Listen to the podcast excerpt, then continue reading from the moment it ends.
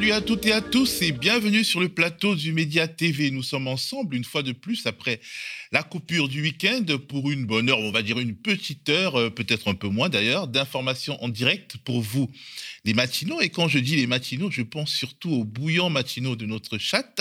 Mais bien entendu, cette quotidienne a aussi vocation à se regarder et à s'écouter en différé, une quotidienne qui a besoin de vous. Pour vivre, nous ne nous développerons que si vous êtes de plus en plus nombreux à nous faire des dons simples ou mensualisés, à vous abonner et à adhérer à notre société coopérative d'intérêt collectif, la contre-matinale du média, épisode 67, 77. C'est parti.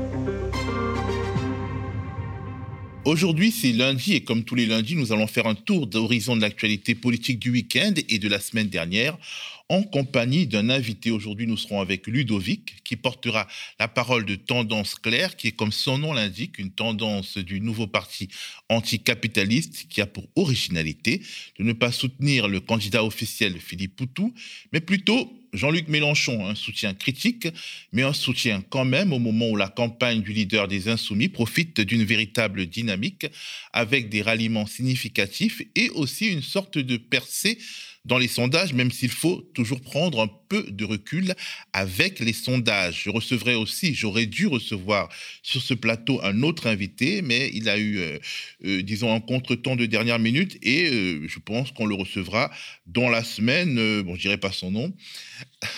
Pour l'instant, c'est la titrologie. L'humanité a une nouvelle formule. Le quotidien d'inspiration communiste se remet à neuf en ce début d'année électorale. Au-delà des aspects formels, l'UMA promet d'être plus que jamais un quotidien qui hiérarchise et assume des partis pris éditoriaux plus audacieux, nourris d'enquêtes, de reportages, de témoignages forts de celles et ceux qui n'ont jamais la parole. Et en parlant d'enquête et de celles et ceux qui n'ont jamais la parole, l'UMA publie aujourd'hui un article riche de révélations sur le calvaire des ouvriers détachés de Saint-Nazaire, des travailleurs étrangers qui subissent un véritable esclavage moderne, fait d'injures, de brimades, de racisme et d'heures supplémentaires non payées. Covid, un nouveau médicament arrive en pharmacie, c'est le titre du Monde, daté de dimanche et lundi. Alors, c'est un médicament mis au point par Pfizer, un des gros gagnants de la crise sanitaire. Son nom, le Paxlovid, il sera prescrit par les médecins de ville et réservé aux personnes à risque de forme grave. Le Paxlovid a été approuvé principalement sur la base de résultats préliminaire d'un essai clinique montrant une réduction de 89% du risque d'hospitalisation et de décès quand il est pris trois jours après l'apparition des premiers symptômes nous indiquent le monde. Il faudra tout de même être prudent, car les personnes à risque de forme grave à qui ce médicament s'adresse, dans un premier temps en tout cas, sont susceptibles de prendre d'autres médicaments.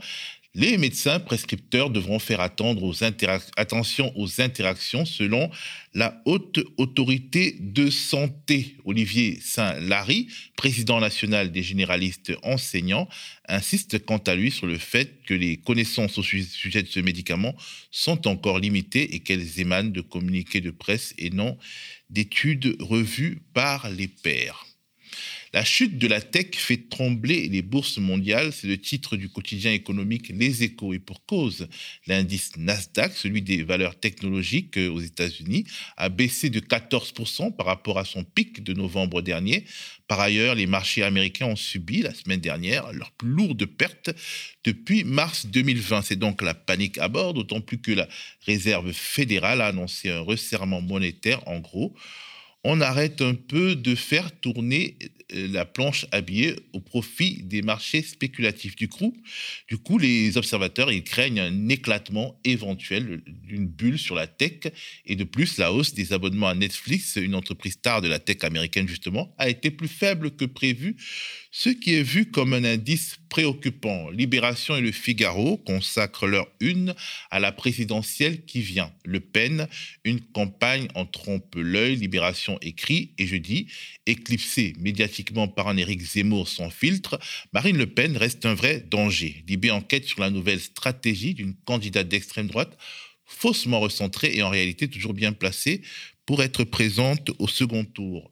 L'enjeu du pouvoir d'achat au cœur de la présidentielle, c'est le grand titre du Figaro. En arrière-plan des débats sur l'immigration et la sécurité, les candidats à l'élection présidentielle commencent à se préoccuper des salaires, écrit le Figaro. Il devrait plutôt parler de certains candidats, car il en existe, lui, qui parlent des salaires et des conditions de vie des citoyens les plus modestes avant même le début de cette séquence électorale. Du côté de la presse indépendante en ligne, j'ai retenu ce lundi deux articles. Sondage, les billets dans le tapis, titre le site d'information Les Jours, qui consacre toute une série d'articles à la tambouille des enquêtes d'opinion. Dans cet article, il est question des outils méthodologiques des instituts de sondage et notamment de leur réticence à faire apparaître la marge d'erreur dans la visualisation de leurs sondages. Le, journal en ligne Les Jours écrit, et je le lis, depuis la loi du 25 avril 2016, les instituts de sondage doivent mentionner la marge d'erreur lors de la première publication du sondage afin de permettre une bonne interprétation des résultats. Mais l'obligation a été contournée, certains se contentent d'en faire état une seule fois sur leur site, puis elle n'apparaît plus lors des publications suivante. Le flou règne aussi sur leur méthode de redressement des résultats bruts des sondages. Il s'agit ici du redressement dit politique au-delà de celui qui relève de la méthode des quotas. Ces calculs sont même protégés par la loi secret des affaires, ce qui pousse le sénateur socialiste Jean-Pierre Sueur à s'indigner en ces termes. Les sondeurs prétendent faire de la science, mais lorsqu'on leur demande d'expliquer leur méthode de redressement, ils refusent. Hauts fonctionnaires, cadres sup et déçus de la droite enquête sur les premiers cercles d'Éric Zemmour. C'est le titre d'un article de Mediapart qui a réussi à avoir la liste de 1000 VIP, des 1000 VIP de son lancement de campagne. Une liste qui dessine la sociologie de cette avant-garde zémouriste. Elle est issue de la grande bourgeoisie, CSP+, et masculine.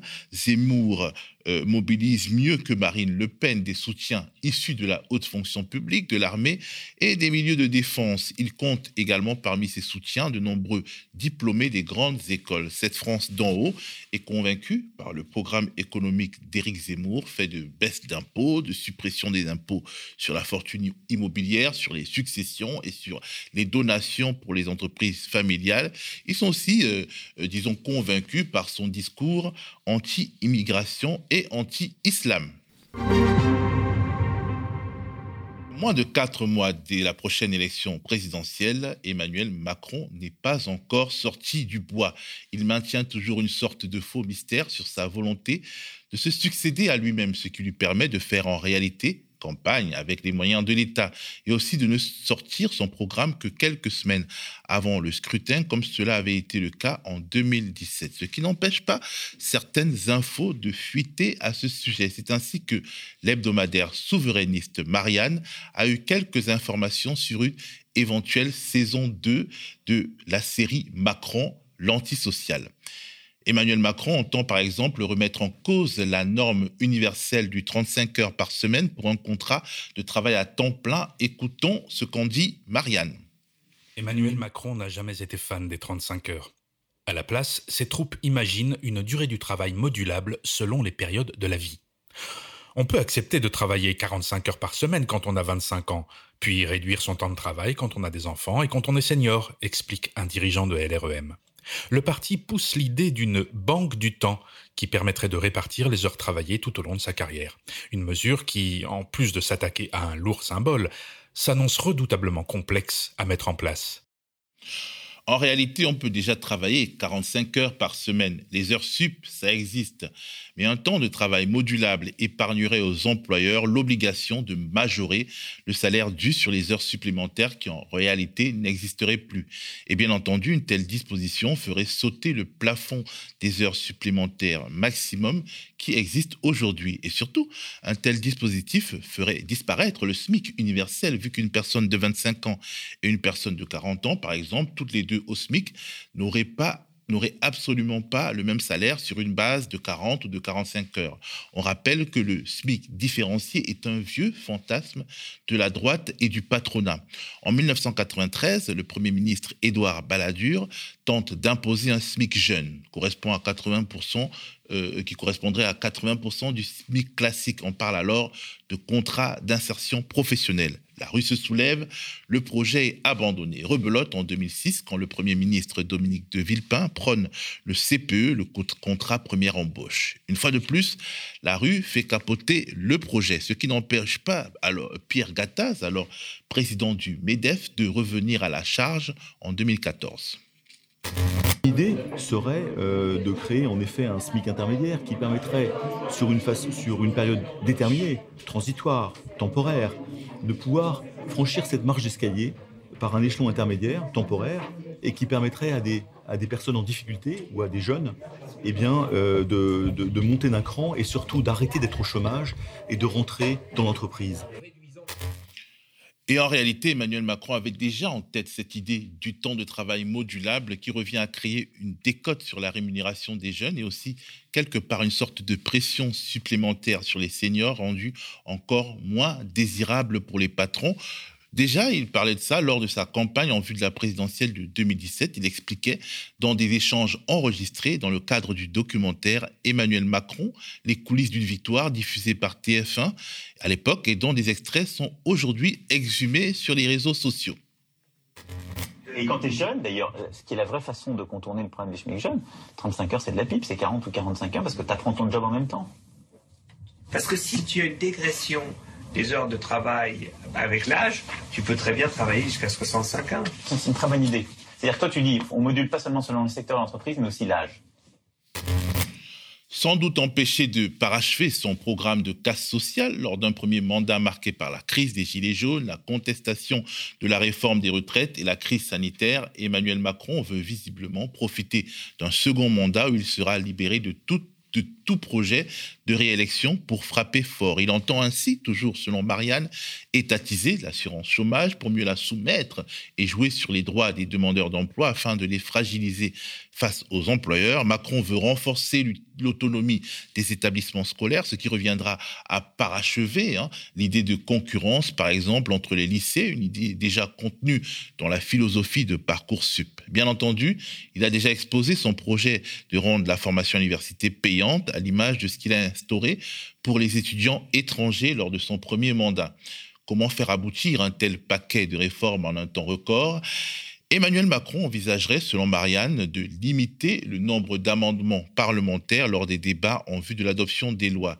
Et si sa majorité parle d'une dose de proportionnelle aux législatives, elle évoque aussi une baisse du nombre des députés, ce qui reviendrait à limiter la capacité de travail des groupes d'opposition. Ce qui est frappant tout de même dans ce teasing du programme à venir de Macron, c'est la logique d'individualisation. Il n'y a plus de normes applicables à tous en matière de temps de travail. Chacun accumule des points de droit à la retraite, voire de, temps, de droit à un temps de travail plus faible, de manière totalement individualisée. C'est la concurrence de tous contre tous sur le lieu de travail, à l'école, à l'université, partout. Alors, c'est désormais le moment de notre zap politique. Je recevrai sur le plateau Ludovic. Ludovic qui euh, euh, va aujourd'hui porter la parole d'une des tendances du nouveau parti anticapitaliste. Euh, cette tendance s'appelle tendance claire, claire comme pour le communisme, la lutte auto-organisée, internationaliste et révolutionnaire. La tendance claire a comme particularité qu'elle ne mènera campagne ni pour le candidat officiel du NPA, Philippe Poutou, ni pour le dissident Anas Kazim, mais pour Jean-Luc Mélenchon, candidat de l'Union populaire, sur lequel elle continue de porter un regard critique au moment où euh, Jean-Luc Mélenchon connaît euh, des ralliements, une forme de percée dans les sondages de nombreux observateurs osent se poser la question et s'il était en route vers le premier tour. Ludovic nous expliquera la démarche et les positions de euh, la tendance claire. On commentera aussi l'actualité politique de ces derniers jours. Mais avant qu'il n'arrive sur le plateau, regardons d'abord euh, le zap de nos sociaux engagés, le zapping de nos sociaux engagés. On, on pense que ça va devenir une sorte de petite tradition de début de semaine. Ils ont mis euh, ensemble quelques images de nos programmes la semaine dernière et du coup, ça pourra vous permettre euh, d'ouvrir votre curiosité pour que vous puissiez aller regarder des programmes que vous avez peut-être ratés dans les jours précédents. On regarde le zapping des sociaux engagés.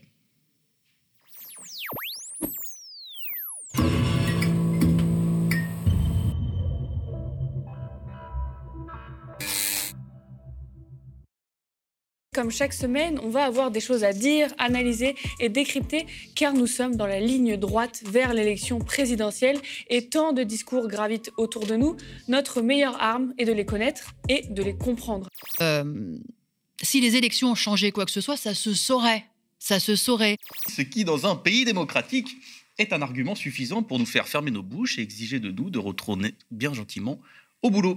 Pierre Bourdieu était de ceux qui savaient mettre en évidence le détail sans perdre de vue l'ensemble de l'objet d'étude tout en interrogeant son objectivité. Un rapport d'Oxfam, l'ONG Oxfam, montre que la fortune des plus riches de la planète a davantage augmenté depuis le début de la pandémie qu'en une décennie. En France, ils ont engrangé 236 milliards d'euros. Je rappelle, 236 milliards d'euros. Quand on regarde la concentration en fait, du patrimoine, c'est assez impressionnant. Les 10% les plus riches détiennent 50% du patrimoine français, c'est-à-dire 50% de l'immobilier et de ce qu'il y a dans les comptes. Le 1% les plus riches, d'accord, détiennent 25% du patrimoine. Si on laisse ce partage des richesses euh, dans les mains euh, de la classe capitaliste, du grand patronat, vous croyez qu'ils vont nous donner euh, la, la, part essentielle? Évidemment non. Et ce patrimoine, je tiens à le dire, se concentre d'année en année, grandit et se concentre aux mains d'un petit nombre euh, d'individus. Il faut qu'on tienne le couteau, il faut que nous, on fasse euh, le partage. Et le partage, pour moi, vous savez, il serait vite fait. Hein. dans le gâteau, tout doit aller au monde du travail, parce que c'est le monde du travail qui fait tout. Au Micron, Blanquer a annoncé le nouveau protocole dans les écoles depuis Ibiza. On ne se refuse décidément rien. C'est un peu ridicule. Et puis là, on va vraiment très loin dans le ridicule, quoi. C'est-à-dire là, maintenant, oulala. Bonjour, très content de vous retrouver hein, pour cette nouvelle édition de la contre-matinale, hein, tournée en direct depuis Ibiza. Alors, on sait qu'on traverse une période de crise, mais pourquoi tout le monde devrait galérer? On avait besoin de s'évader et votre générosité a permis de financer cette petite folie, mais pas d'inquiétude.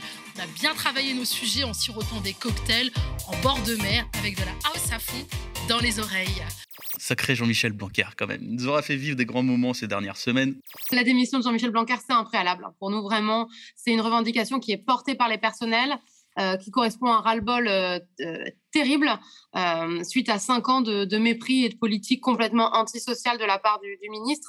C'est quelqu'un qui était DGESCO entre 2009 et 2012 et donc qui a été la personne qui a appliqué les réformes de Nicolas Sarkozy et donc qui a participé à supprimer 60 000 postes d'enseignants. Dans cette farce monumentale, il y a des oubliés. Il y a les enseignants, évidemment, mais les enseignants ne font pas grève que pour eux, ils le font aussi pour les jeunes. Parce que dans ce cirque, les jeunes ont disparu. On a un gouvernement qui a fait le grand chelem, la mise en place de la sélection avec euh, Parcoursup, la hausse des frais d'inscription pour les étudiants étrangers, euh, la privatisation et la précarisation de la recherche avec euh, la, la LPR, et on sait qu'il veut continuer. Le ministre de Blanquer, il faut le rappeler, c'est 7900 suppressions de postes dans le second degré.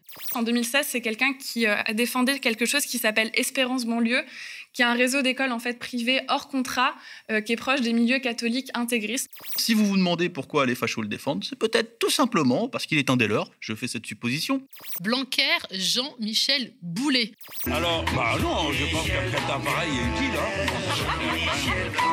Faut laisser leur chance, hein. Faut laisser leur chance, c'est bon à rien. Bah oui, aussi, il y en a. Il faut la changer, il faut la renverser, cette société-là. Il n'y a que cette conclusion à en tirer.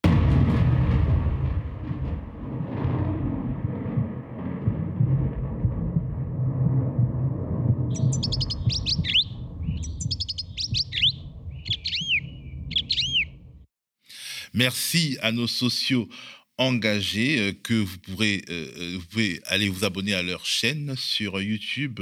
C'est la chaîne Sociaux Engagés.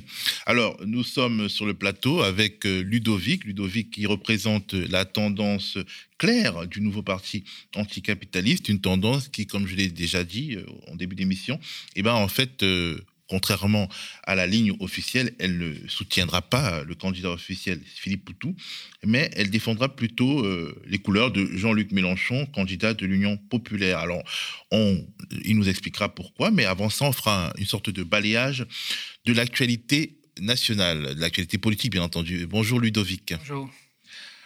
Alors, euh, on va entrer euh, dans le vif du sujet, dans le vif euh, de l'actualité. L'hebdomadaire souverainiste Marianne a dévoilé des pans du programme à venir d'Emmanuel Macron, saison 2. Il est question de recul, de recul quand même, de recul sociaux assez important.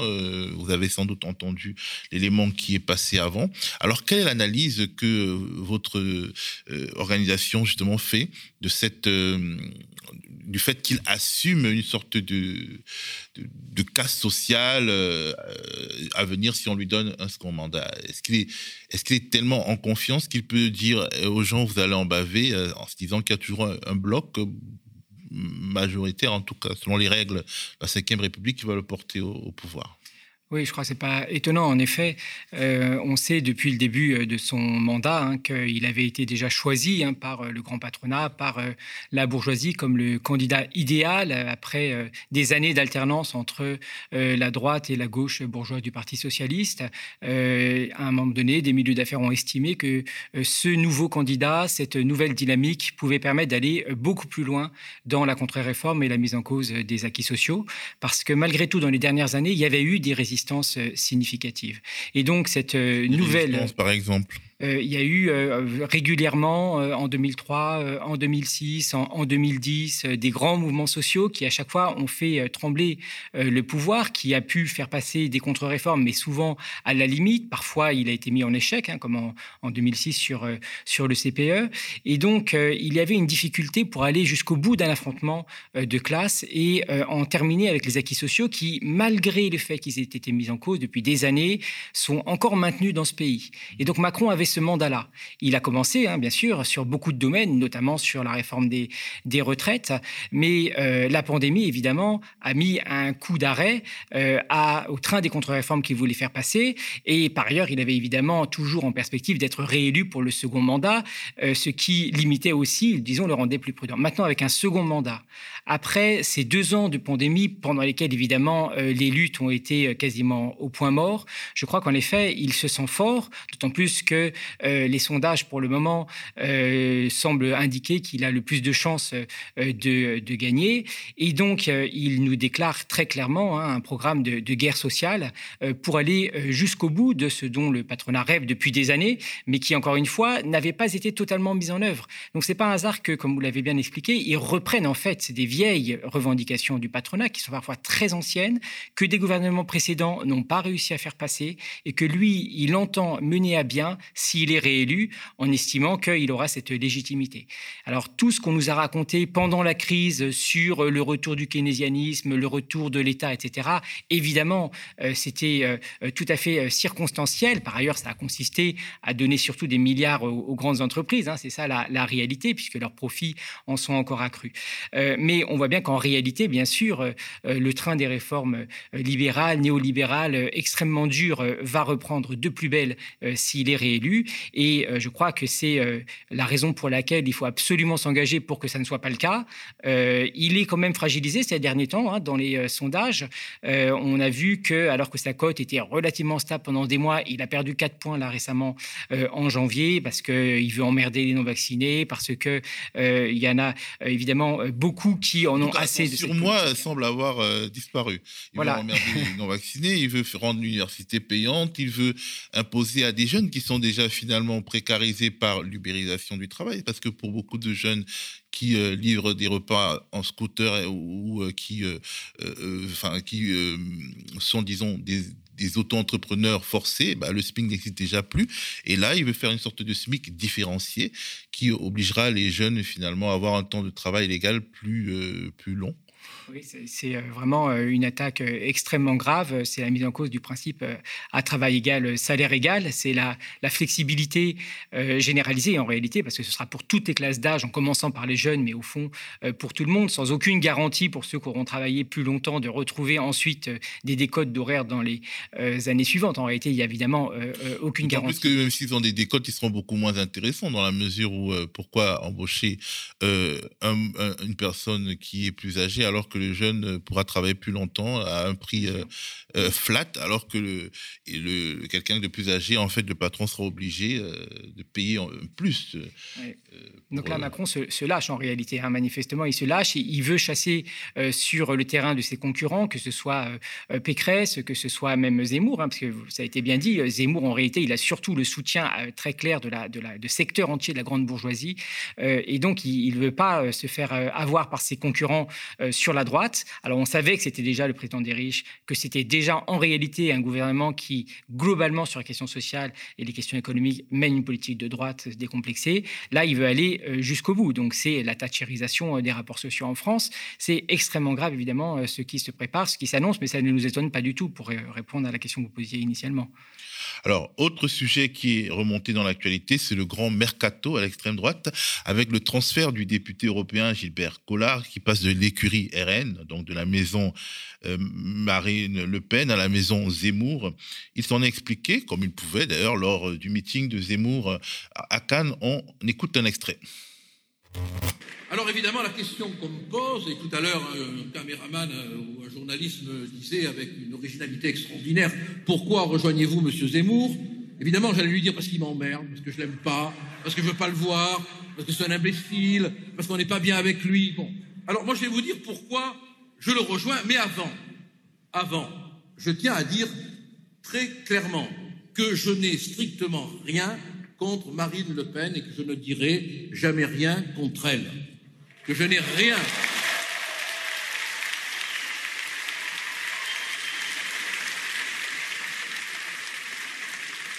que je n'ai rien contre les amitières du Rassemblement national qui demeurent mes amis d'aujourd'hui, qu'ils le veuillent ou non, car comme disait Talleyrand, ne se fâche pas avec moi qui veut. D'autant plus que beaucoup qui aujourd'hui critiquent, peut-être demain taperont à la porte, et Marie peut-être la première. Qui sait? Alors, Ludovic, quel est selon vous l'enjeu de cette guéguerre de positionnement euh, Zemmour-Le Pen? Avons-nous vraiment affaire à deux propositions d'extrême droite, euh, programmatiques et tactiques différentes, ou à un simple choc des ambitions? Non, je crois que l'extrême droite est traversée de contradictions euh, réelles parce que euh, historiquement, ceux qui ont fondé le Front National, c'était des secteurs de la bourgeoisie et du patronat.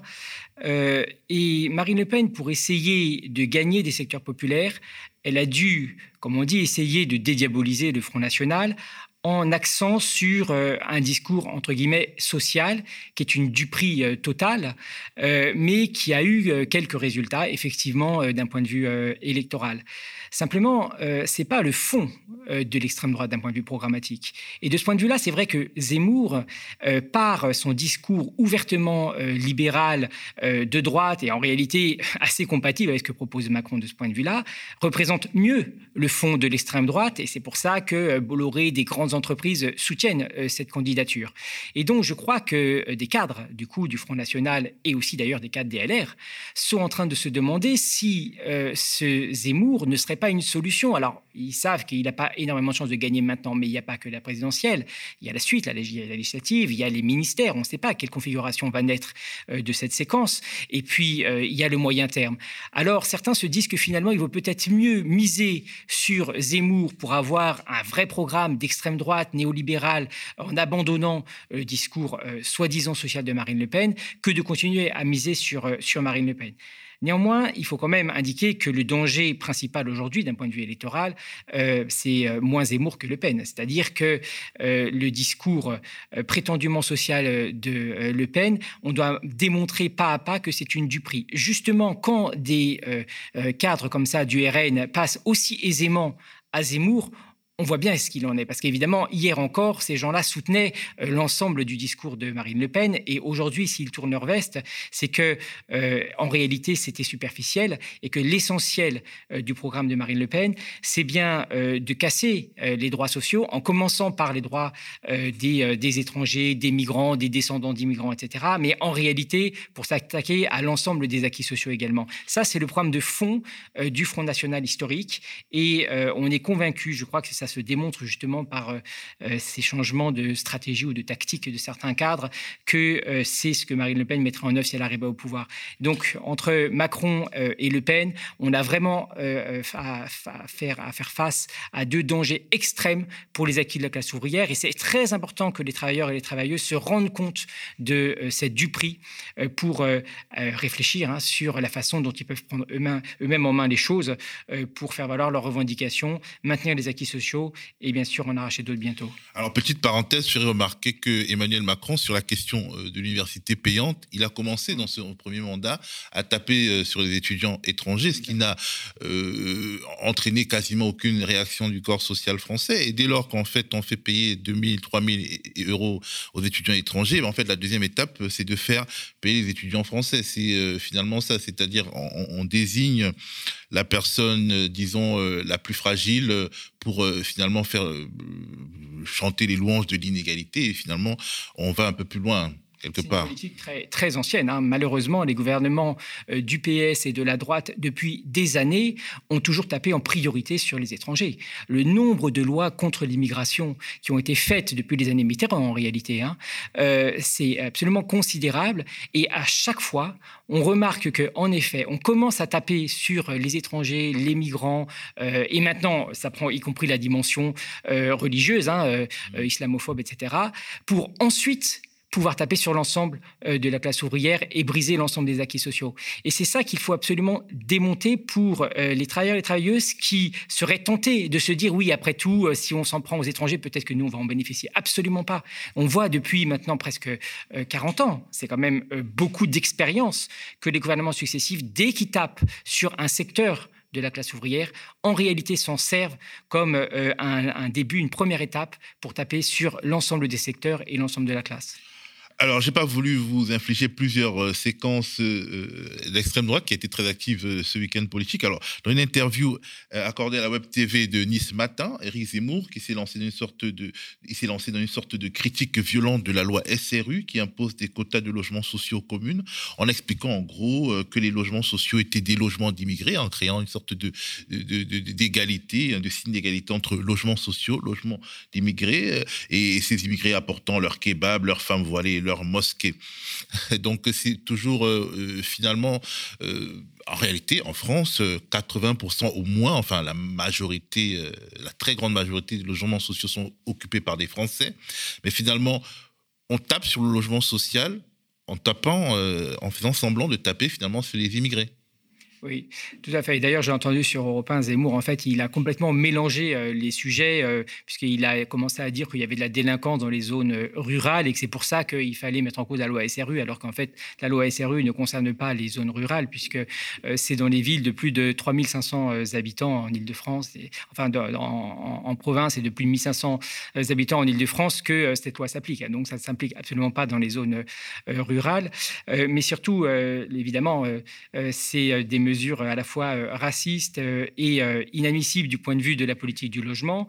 ce qu'il faut, c'est au contraire augmenter hein, le nombre de logements sociaux dans, dans les villes. c'est permettre la, gratuité des logements pour les personnes qui sont à la rue. c'est permettre l'accueil massif de toutes celles et tous ceux qui en ont besoin. Et bien sûr, en même temps, de mener une politique de rénovation des, des logements pour des raisons à la fois économiques et écologiques. Donc, s'il y a des sujets sur lesquels, évidemment, on est aux antipodes, de ce genre de proposition, c'est bien celui-là. Euh, il y a possibilité dans ce pays, avec tous les logements euh, vacants, avec tous les immeubles de bureaux qui sont vides, parce que euh, c'est des investissements purement spéculatifs hein, qu'on achète et qu'on revend pour faire monter les cours. Il y a de quoi, en quelques années, loger l'ensemble de la population qui en a besoin aujourd'hui sur des critères sociaux et même sur des critères de gratuité pour les plus pauvres, parce qu'on sait que disposer d'un logement, c'est toujours le point de départ pour avoir des chances chances de s'intégrer, de se réinsérer quand on a été exclu du marché du travail et de l'ensemble de l'accès aux droits. Et ça, ce sont des mesures que l'on peut prendre avec un parc existant pour, l'essentiel, avec relativement peu de construction, par la réhabilitation, la reconstruction ou la transformation d'immeubles vides aujourd'hui. Alors, Marine Le Pen, de son côté, était sur France 3 et elle s'est refusée à réclamer la levée des brevets euh, sur les vaccins. Oui, ça, je crois que là aussi, c'est tellement révélateur. C'est-à-dire que euh, dès qu'il s'agit de s'en prendre profit, alors là, euh, le Rassemblement national, évidemment, c'est non. Y compris quand les profits ont été tellement faramineux, parce que, évidemment, les industries pharmaceutiques ont gagné des milliards euh, dans euh, cette affaire des, vaccins. et le seul regret de Marine Le Pen, c'est que ce ne soit pas des patrons français qui aient gagné ces milliards. C'est tout ce qu'elle trouve à redire. alors qu'on sait que la vaccination de masse de la population mondiale est euh, la seule solution pour en finir avec ce euh, virus. Euh, et c'est donc l'urgence aujourd'hui. Alors, comme les entreprises ont déjà engrangé des dizaines de milliards de profits, quoi qu'on pense par ailleurs du fait que ce soit privatisé en général, Aujourd'hui, il est évidemment temps de lever les brevets, il aurait fallu faire bien avant, pour distribuer gratuitement et très massivement les vaccins à la population mondiale. Donc on voit bien dans quel camp se situe Marine Le Pen à ce moment-là. C'est toujours du côté euh, des profits, et c'est par ailleurs d'autant plus irrationnel et, absurde hein, qu'en privant euh, les populations euh, des pays pauvres de ce vaccin, évidemment on se condamne à vivre d'autant plus longtemps avec, puisqu'il va continuer de circuler, et forcément de revenir régulièrement en Europe, pour autant qu'il soit éventuellement euh, en voie de euh, disparaître. Alors, Jean-Luc Mélenchon était en meeting à Strasbourg mercredi dernier et hier, il était interviewé sur BFM, BFM TV, où il remettait en cause certains sondages qui tentent à invisibiliser le vote populaire et donc mécaniquement à retarder sa percée, euh, disons, dans, dans, la période qui nous mène jusqu'à jusqu'au premier tour de la présidentielle. On écoute un extrait. Vous avez une série de sondeurs qui ont décidé qu'ils éliminent de leur sondage tous ceux qui ne sont pas sûrs à 100% de leur réponse. Ah, Clairement, qui c'est les milieux populaires, que les gens disent ouais, je sais pas encore, puis ils me saoulent tous. Bref, on en est là. Donc c'est extrêmement, euh, comment dire, manipulatoire. Celui que vous montrez là, qui me met à 8%, est un de ces prototypes. Parce que là, vous devriez avoir écrit en gros qu'il y a à peine 60% de, de gens euh, qui euh, sont là, qui sont, qui sont sondés. Attendez, non mais quand vous avez un échantillon de 1000 personnes et que vous en éliminez 600, pardon de vous dire que on a le droit d'être sceptique sur le résultat à 400. Et la commission des sondages que nous avons alerté en juin, que nous avons rencontré en septembre, est encore en train de réfléchir et on peut penser qu'après l'élection, elle nous dira enfin ce qu'elle pense de procéder pareil. Non. Alors, comme c'est... Euh, je prends votre question. Vous me dites, je pas encore posé. ça vous arrange, vous pas encore posé ma question. Mais bien sûr, parce que écrit, le, gars, qu'est-ce qu'il fait quand il dit ça? Il dit, ça sert à rien, c'est pas la peine que vous y allez, regardez, il a aucune chance. C'est fait pour ça. Donc quand vous en avez à l'autre extrême, hein, qui me met à 12 et demi, je sais pas pourquoi, hein, eh ben je dis, ah, vous avez vu, je fais 12 et demi. Tout ça est manipulatoire. Alors, euh, est-ce que, euh, à votre avis, euh, selon l'analyse de la tendance claire donc, du, parti, du nouveau parti anticapitaliste, qui, capitaliste, qui, je le rappelle, soutient, fera campagne pour Jean-Luc Mélenchon, est-ce qu'un Mélenchon au second tour de la présidentielle 2022 est possible, selon vous? Oui, bien sûr. Bien sûr, c'est la raison principale hein, pour laquelle nous avons euh, estimé cette année qu'il valait mieux faire avec euh, un soutien critique euh, la campagne de, Mélenchon. En 2017, on a vu qu'il a raté d'assez peu le second tour. cette fois, c'est également possible puisqu'on voit bien qu'avec l'inflation des candidats susceptibles d'arriver au second tour, le seuil de qualification sera plus bas probablement qu'en 2017. Donc, ça lui donne des chances. Évidemment, il a raison sur ce qu'il dit sur les sondages. Je crois que c'est démontré. Euh, toutefois, je pense qu'il y a une question de dynamique de la campagne Mélenchon qu'il faut interroger. Elle est euh, commençante, significative, mais pour l'instant insuffisante.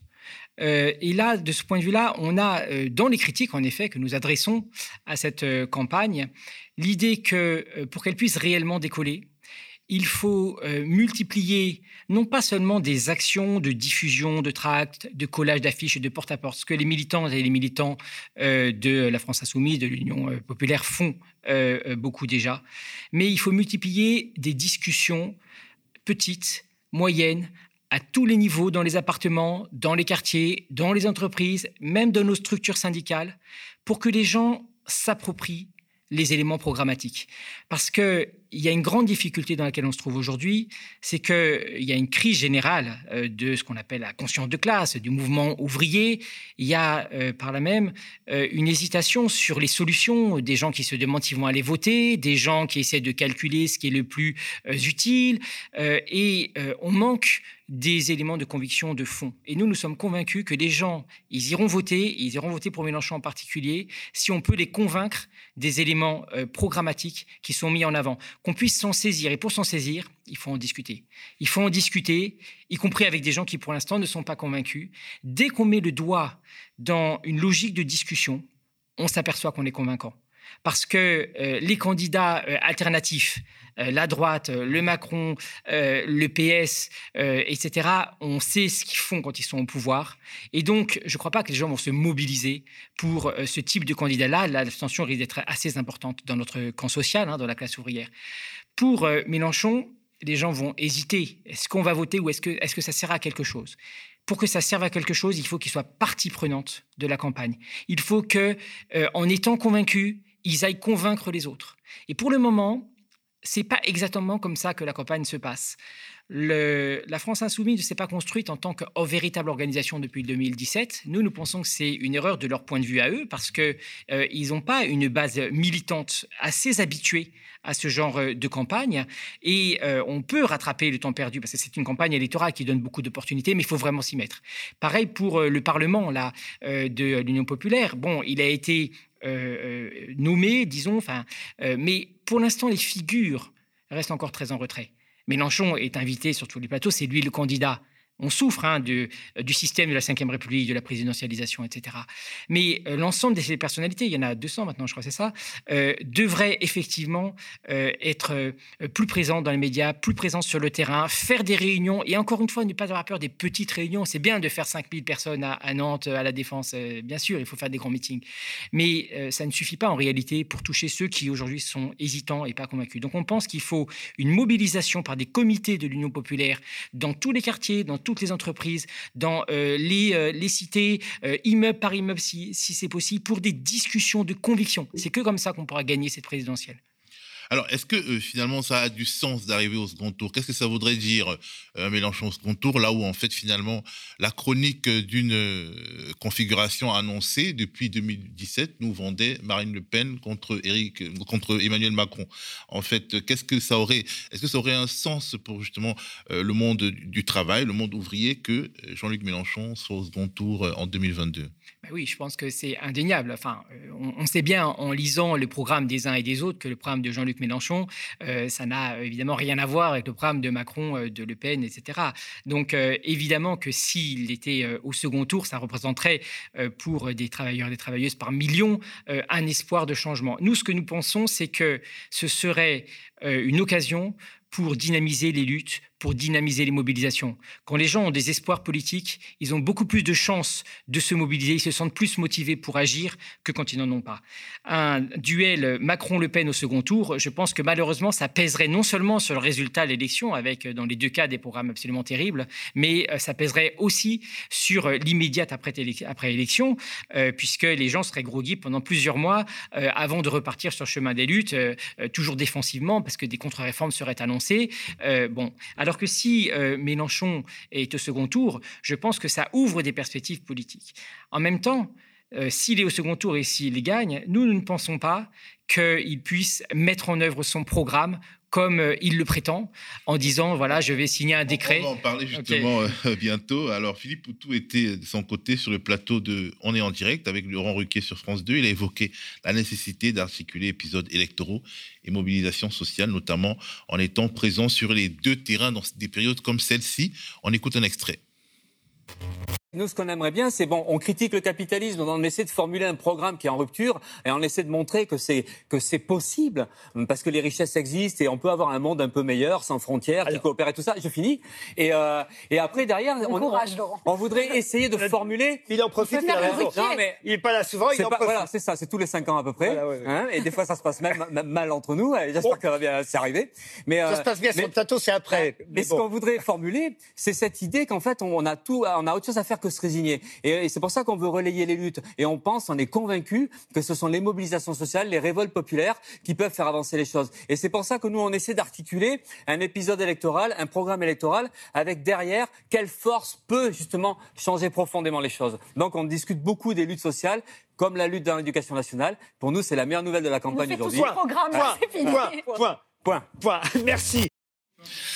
Alors, euh, euh, donc Ludovic de Tendance Claire, euh, voilà, ces paroles sont une bonne transition pour revenir sur bah, vos choix, hein, vos choix,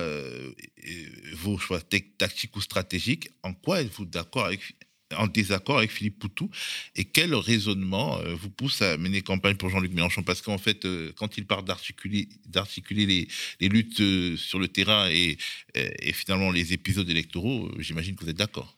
Bien sûr, nous avons euh, beaucoup d'accords avec tout ce que dit euh, Philippe. Et d'abord, d'ailleurs, je profite hein, bien sûr de ma présence ici pour saluer euh, Philippe et l'ensemble des camarades dans une situation difficile hein, de recherche des, parrainages qui est extrêmement antidémocratique, chronophage, etc. Et donc, vraiment, bon courage à tous les, tous les camarades. Nous avons évidemment, en tant que membre du NPA, en tant que tendance du NPA, beaucoup d'accords avec notre parti, notamment sur l'idée que c'est par l'auto-organisation des travailleurs et des travailleuses, c'est par les luttes et qu'on pourra changer les choses. Ça, c'est vraiment euh, la base commune. Toutefois, euh, il s'agit là d'élections. Euh, il s'agit d'une séquence très ponctuelle très particulière dans la vie politique et dont les enjeux sont aggravés par le fait que c'est une élection présidentielle dans la Ve République avec un caractère très démocratique avec beaucoup de pouvoir pour le président de la République, avec euh, une pression qui est faite sur les organisations, y compris sur le NPA, sur le ouvrière, pour essayer de profiter de ce moment pour pouvoir parler. Et c'est normal, en fait, d'essayer de profiter de ce moment pour pouvoir parler, parce que malheureusement, le reste du temps, euh, ces organisations n'ont pas la parole. Et donc, euh, nous avons, en 2012 ou en 2017, fait cette campagne de notre parti, avec cette idée que c'était un espace qu'il fallait occuper à l'occasion de la présidentielle. Mais on voit bien en même temps combien les choses sont biaisées. C'est tellement terrible qu'on ait besoin de cette présidentielle pour pouvoir s'adresser euh, à l'ensemble euh, de la population. On devrait euh, pouvoir le faire régulièrement pour que nos idées soient débattues régulièrement. Donc, on comprend ce choix tactique de se présenter. Mais en même temps, on sait tous compter, on suit les sondages et on sait que Mélenchon, il pourrait arriver au second tour. Et nous, on pense que c'est une différence significative, une différence très importante s'il est second tour par rapport à une situation où il n'y serait pas. Et donc, euh, on invite les travailleurs et les travailleuses, en effet, à se saisir du bulletin Mélenchon, même quand on est en désaccord, alors soit sur des éléments de son programme, soit avec sa personne, parce qu'il y a beaucoup de critiques sur ces questions-là, en disant oui, mais quel est le choix qu'on a aujourd'hui? On n'est pas maître du jeu, malheureusement. La Ve République, ça fait 60 euh, ans qu'elle existe et qu'elle empêche le débat politique. On n'est pas maître du jeu et donc dans cette situation, malheureusement, ben oui, on n'a pas beaucoup de choix. On est obligé d'essayer euh, de euh, faire gagner celui qui, par rapport à nos ennemis jurés, Macron, Le Pen, etc., présente un programme qui est un programme avec beaucoup de mesures progressistes, hein, même si, encore une fois, je ne pense pas qu'il suffise d'élire Mélenchon pour qu'il soit mis en œuvre. C'est sûrement une discussion. C'est ça que vous parlez de, soutien euh, critique.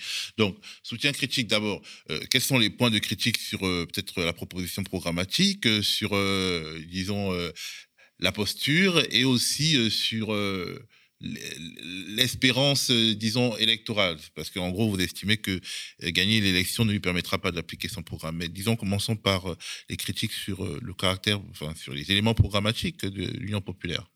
Oui, alors il y a euh, des points euh, importants, c'est que euh, Mélenchon, parmi les candidats, est celui qui met en cause la Ve République en promettant la mise en œuvre d'une Sixième République par un processus constituant.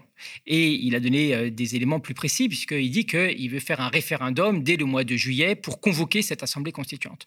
Nous, on pense que, en effet, s'il y avait un processus de remise à plat des enjeux constitutionnels, des enjeux institutionnels, dans ce pays, euh, les citoyens pourraient s'en saisir pour euh, faire valoir des idées, pour euh, débattre à une grande échelle comme on ne l'a jamais fait dans ce pays depuis des années et des années. Et ça, euh, évidemment, si c'était mis en œuvre, ce serait une bonne chose, parce que nous, les révolutionnaires, aussi bien que les réformistes comme Mélenchon, l'ensemble des forces sociales qui ont des choses à proposer aux travailleurs et aux travailleuses seraient obligés de les soumettre à la discussion, d'approfondir les discussions, de permettre aux gens de se saisir de ces enjeux-là, au-delà d'une simple consultation comme la présidentielle, les législatives, où on voit bien qu'en fait, on n'a jamais le temps de vraiment discuter. Une constituante, on serait obligé de le faire. Et nous, on pense que si ça se faisait, ce processus, il faudrait qu'il y ait des comités constituants dans toutes les communes, dans tous les quartiers, que les gens euh, fassent des cahiers de doléances, des cahiers de revendications, qu'ils élisent des délégués pour cette constituante, parce que après, c'est ouvert les modalités dans lesquelles euh, elle se ferait. Et donc, l'auto-organisation euh, qui est au socle de notre programme politique serait euh, compatible avec l'idée qu'il faille remettre en cause l'ensemble des institutions de ce pays et de décider comment on veut qu'il fonctionne désormais. Donc ça, ça peut être un point d'appui.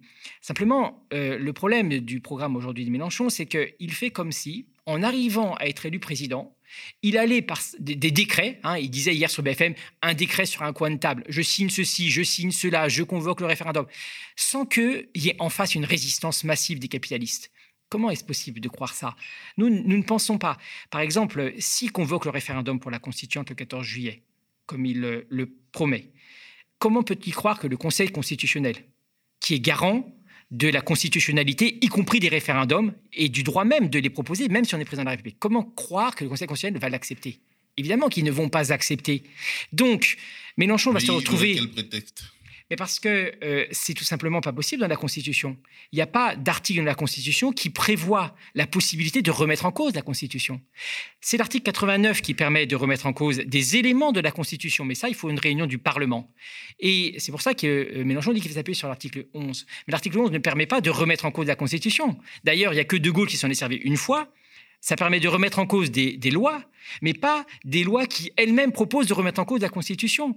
Bon, et quand ça a été euh, fait par De Gaulle dans les années 60, tout le monde a hurlé euh, au coup d'État, à juste titre. C'était un abus de l'interprétation de la Constitution. Donc le Conseil constitutionnel, qui est fait par neuf personnes élues par les présidents euh, de l'Assemblée du Sénat, président de la République successive, évidemment, il mettra son veto. Donc, dès le 14 juillet, et donc en fait avant, quand il, aura, euh, il voudra convoquer ce référendum, Mélenchon va être dans un dilemme. Soit il se, plie aux institutions de la Ve République, et donc il renonce en réalité à ce référendum pour la Constitution, soit il outrepasse, il va au combat et à l'affrontement avec les institutions actuelles, le Sénat, qui sera évidemment encore de droite, hein, n'oublions pas, avec euh, euh, le Conseil constitutionnel, et dans ce cas, comment va-t-il faire il est obligé d'en appeler à la mobilisation populaire. Et pas seulement à la mobilisation dans des réunions, pour le coup, hein, à des mobilisations dans la rue, à des grèves, à, des, un processus de grève générale. Il n'y aura pas d'autre solution s'il veut commencer à mettre en œuvre ne serait-ce que le début de son programme. Et de ce point de vue-là, il y a quand même une certaine illusion institutionnelle dans beaucoup des mesures qui sont préconisées.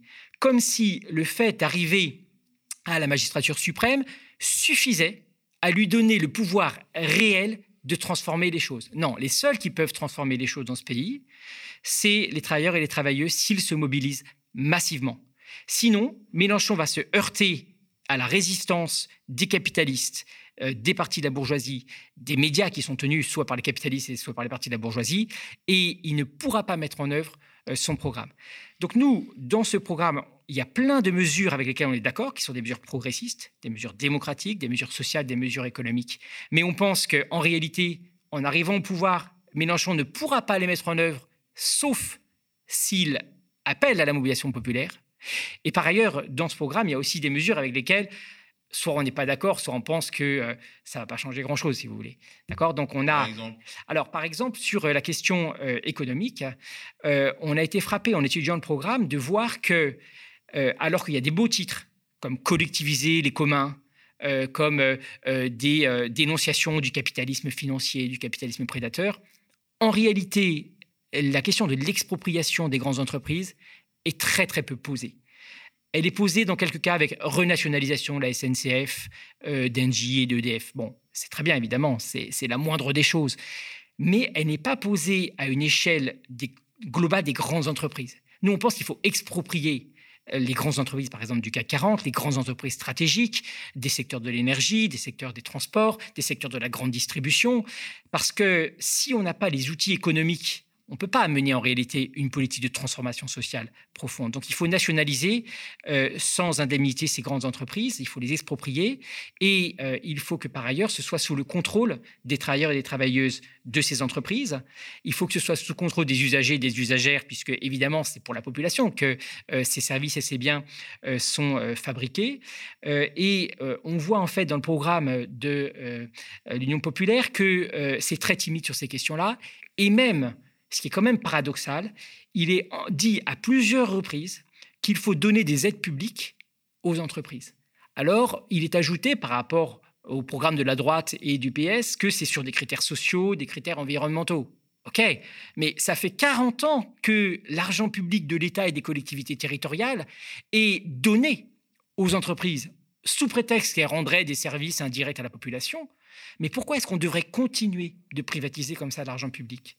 Et des fois, d'ailleurs, Mélenchon le dit. Il dit Ouh là là, je veux pas euh, euh, que euh, on taxe, enfin, je veux pas qu'on s'en prenne à l'argent public, mais on va aller s'en prendre à l'argent privé. Pourquoi est-ce qu'on donnerait du coup aux capitalistes privés de l'argent public? C'est l'inverse qu'il faut faire. Donc il faut arrêter les aides publiques aux entreprises et dans l'ensemble des secteurs stratégiques, il faut que ce soit au contraire des entreprises publics qui prennent euh, le relais avec des logiques tout autres d'investissement, des logiques tout autres de services, avec des logiques de gratuité hein, pour euh, le transport, pour euh, le logement, pour l'eau, pour l'électricité.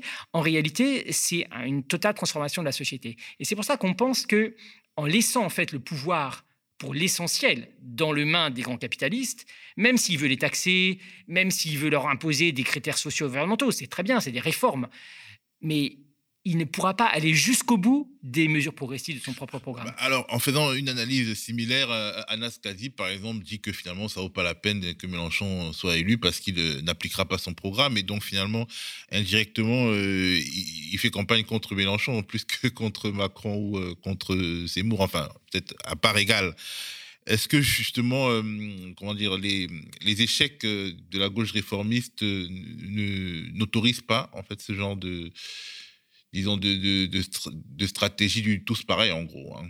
Enfin, du, raisonnement du tous pareil. Non, surtout pas tous pareil. Encore une fois, je, redis, ça, c'est vraiment euh, pas possible de dire ça. Le, réformisme, euh, c'est un courant euh, du mouvement ouvrier qui existe depuis longtemps et il faut remarquer que Mélenchon, il a élaboré un programme réformiste avancé qu'on n'avait pas eu depuis les années 70 en France. Hein, euh, et par ailleurs, évidemment, il y a des aspects très modernes qu'on n'avait pas dans les années 70 sur l'écologie, sur euh, euh, le féminisme, sur l'antiracisme. Il y a un ensemble de sujets sur lesquels ce programme est très progressiste.